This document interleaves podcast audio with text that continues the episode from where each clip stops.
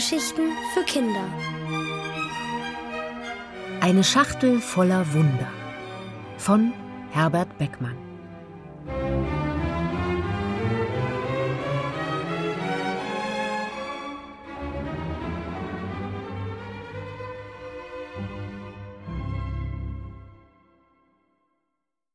Das Geheimnis der Schachtel. Eines Tages war der Schnee wieder fort. Über Nacht. Genau so, wie er gefallen war. Am Morgen danach war alles pitsche-patsche nass. Und das machte Spaß. Mirabelle und ich zogen schnell unsere roten Gummistiefel an und sprangen im Garten von einer Pfütze zur nächsten. Mama seufzte. Das muss der Frühling sein. Da hatte sie wieder mal recht. Denn es war Frühling geworden. Und da Montag war, fing auch wieder die Schule an. Das heißt, die Schulwoche begann natürlich nur für mich und meine Freundin Miriam und die anderen Schulkinder. Mirabelle ging noch immer zum Kindergarten.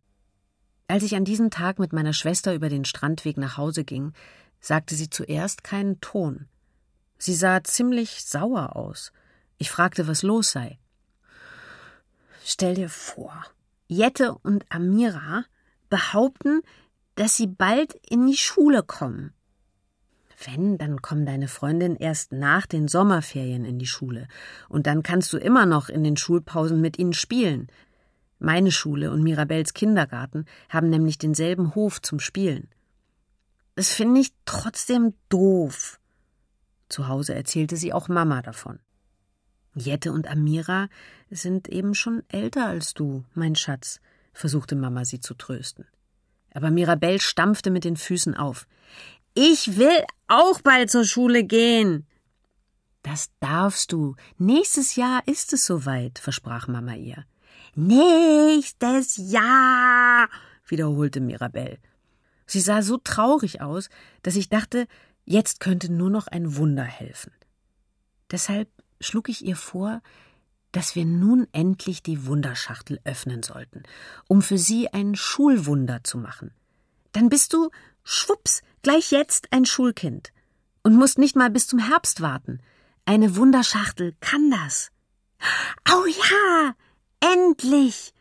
Wir stürmten in mein Zimmer und holten die wunderschöne orangene Schachtel aus dem Regal. Wir setzten uns auf mein Bett und ich las noch einmal die geheimnisvollen Worte darauf. Wunder nur öffnen, wenn Hilfe braucht, selbst nicht. Ich war kurz davor, den weichen Pappdeckel abzunehmen. Mein Herz begann heftig zu pochen. Ich hielt es vor Spannung kaum noch aus.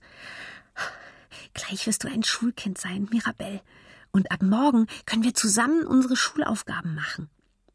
Mirabelle schluckte auf einmal so heftig, dass es in ihrem Hals gluckste.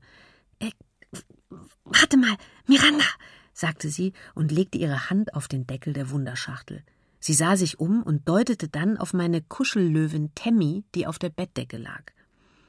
Ich glaube, vorher müssen wir noch Temmi in die Schule schicken und meinen Kuschelbär Hennes auch. Temmi und Hennes? Warum? Sie können noch nicht lesen, aber sie wollen unbedingt. Na gut, aber die Schule ist draußen im Garten. Ich legte die Wunderschachtel zurück ins Regal. Denn Temmi und Hennes einzuschulen, das würden wir auch ohne Hilfe schaffen. Ich schnappte mir Temmi, Mirabelle holte Hennes aus ihrem Zimmer und wir stürmten mit ihnen nach draußen in den Garten. Die Sonne schien. Mama gab uns eine Decke und breitete sie für uns im Gras aus. Kaum hatten wir uns mit Temmi und Hennes darauf gesetzt, als das Kätzchen vorbeischnurrte. Es wollte sich auch im Frühling von uns streicheln lassen, und wir taten ihm den Gefallen. Mirabelle erklärte dem Kätzchen, dass ihr Kuschelbär und meine Kuschellöwin heute ihren ersten Schultag hätten. Das Kätzchen schien das sehr schön zu finden, aber lieber wollte es spielen, vor allem mit Hennes. Es streckte sein Pfötchen aus und kratzte ein wenig an den krummen Beinen von Mirabells Kuschelbären. Wir lachten. Aber nun sollte die Schulfeier losgehen. Da fiel uns auf, dass wir noch keine Schultüte für Temmi und Hennes hatten. Wir legten die beiden ins Gras und stürmten ins Haus. In dem Regal in meinem Zimmer lag noch meine eigene Schultüte von meinem ersten Schultag. Wir fanden, dass sie groß genug für beide sei. Ich packte Buntstifte und Papier und zwei Radiergummis und einen Anspitzer in die Tüte. In der Küche bekamen wir von Mama zwei kleine Tafeln Schokolade dazu. Das sollte reichen für den Anfang, meinte sie. Wir liefen wieder hinaus in den Garten. Doch da war das Unglück schon geschehen. Das Kätzchen hatte wohl weiter mit Hennes spielen wollen. Dabei hatte es sich mit einer Kralle seines Füßchens in dem rauen Stoff von Hennes Bärenbein verfangen. Es biss hinein, schaffte es aber nicht davon loszukommen. Wir halfen ihm schnell, das Füßchen zu befreien.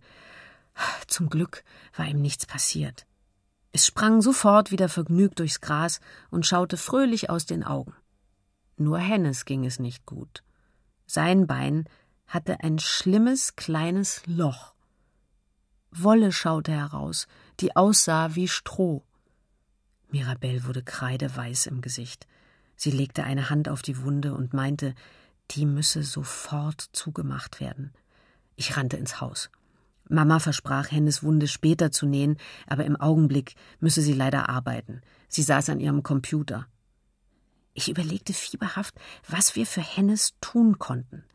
Jetzt, sofort. Mirabelle und ich konnten seine Wunde nicht selbst heilen, und Mama hatte keine Zeit. Ein Wunder musste her. Ganz klar. Ich rannte in mein Zimmer, fischte die Wunderschachtel vom Regal und lief damit nach draußen in den Garten zurück zu Mirabelle. Ich hielt ihr die Schachtel vor Augen. Einverstanden, wenn wir sie jetzt öffnen? Sie nickte heftig. Es war ganz einfach, den Pappdeckel abzunehmen. Und war das zu glauben? In unserer Wunderschachtel befand sich genau das Wunder, das wir für Hennes Bein brauchten. Ein Pflaster. Ein kleines, genau passendes, weißes Pflaster. Mirabelle hielt Hennes Bein, ich klebte das Pflaster über seine Wunde. Und schon war von der Strohwolle, die herausgeschaut hatte, nichts mehr zu sehen. Ein Wunderpflaster. Mirabelle lachte vor Glück, und ich auch. Jetzt konnten wir endlich unseren beiden süßen Schulkindern, Tammy und Hennes, zum ersten Schultag gratulieren und gaben ihnen die Schultüte. Das Kätzchen wollte aber auch dabei sein. Also spielten Mirabelle und ich Lehrerinnen, die den drei beibrachten, bis fünf zu zählen. Jedenfalls haben wir es versucht. Am Abend nahm Mama das Wunderpflaster ab und nähte Hennes Wunde am Bein wieder zu. Danach brummte er zufrieden in Mirabells Armen. Unsere Wunderschachtel legten wir zurück in das Regalfach. Jetzt kannten wir ihr Geheimnis. Und wir waren uns sicher, dass sie auch in Zukunft immer genau das Wunder machen würde, das wir brauchten.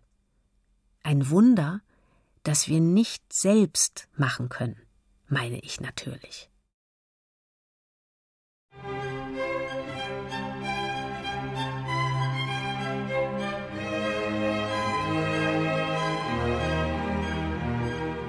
Ihr hörtet eine Schachtel voller Wunder von Herbert Beckmann. Gelesen von Nina Hoss. Ohrenbär. Hörgeschichten für Kinder. In Radio und Podcast.